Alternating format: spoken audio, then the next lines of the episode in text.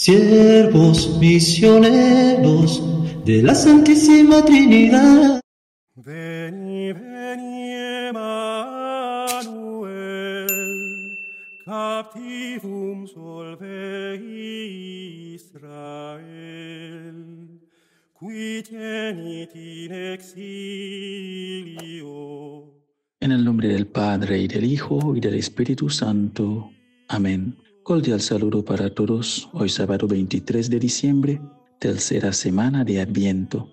Bienvenidos a ese momento de compartir de la palabra de Dios y ese tiempo de arrepentimiento, de conversión y gracia.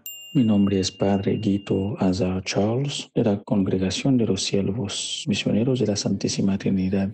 Les saludo desde nuestra misión Nuestra Señora de Alta Gracia, Ash, Haití. Ut armas tuos faunos, peccatis ibi conscios, laude, laude, Emmanuel, nascetur Escuchemos pues la lectura del Santo Evangelio del día de hoy, según San Lucas, capítulo 1, los versículos 57 al 66. Por aquellos días le llegó a Isabel la hora de dar la luz y tuvo un hijo. Cuando sus vecinos y parientes se enteraron de que el Señor le había manifestado tan grande misericordia, se regocijaron con ella. A los ocho días fueron a circuncidar al niño y le querían poner Zacarías como su padre, pero la madre se opuso diciéndoles, no, su nombre será Juan. Ellos le decían, pero si ninguno de tus parientes se llama así. Entonces le preguntaron por señas al padre cómo quería que se llamara al niño. Él pidió una tablilla y escribió, Juan es su nombre. Todos se quedaron extrañados. En ese momento a Zacarías se le soltó la lengua, recobró el habla y empezó a bendecir a Dios. Un sentimiento de temor se apoderó de los vecinos y toda la región montañosa de Judea se comentaba este suceso. Cuantos se enteraban de ello se preguntaban impresionados, ¿qué va a hacer de este niño? Esto lo decían porque realmente la mano de Dios estaba con él. Palabra del Señor.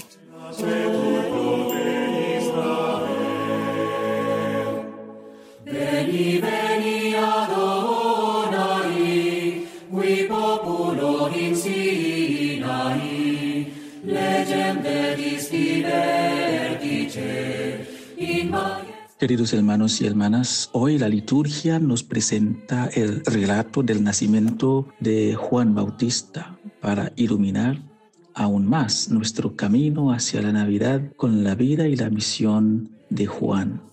Su nombre es Juan, es decir, compasión de Yahvé o Yahvé es favorable.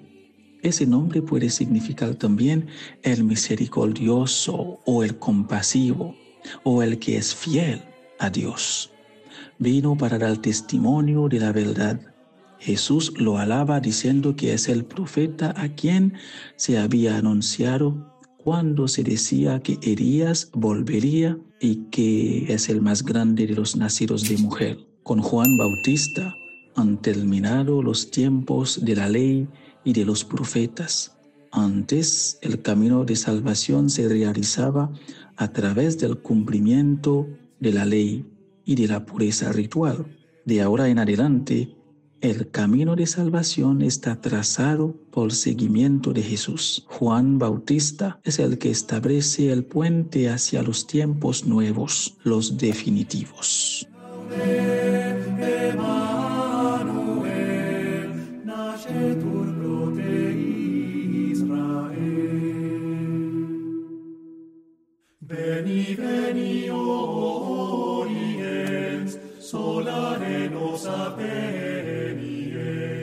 Nos.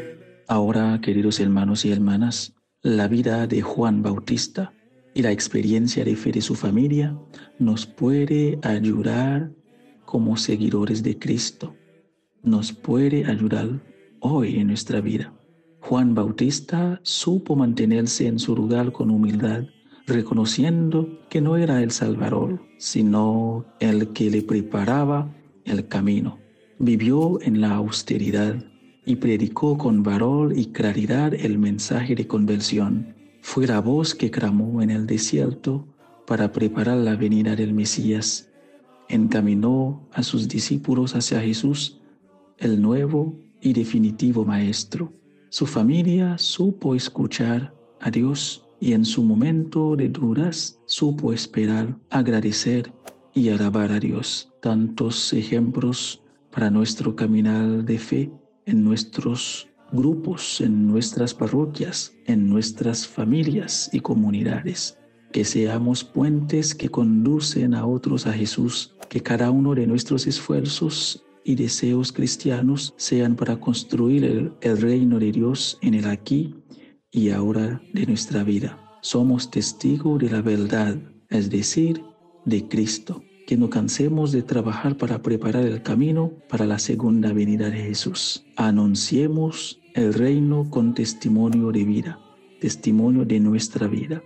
Así que les deseo feliz Navidad y que el niño Dios que viene a nacer en nuestros corazones nos llena de paz y alegría y que nada en esta vida nos aparte del amor de Dios. Un feliz y bendecido día para todos. Gaude,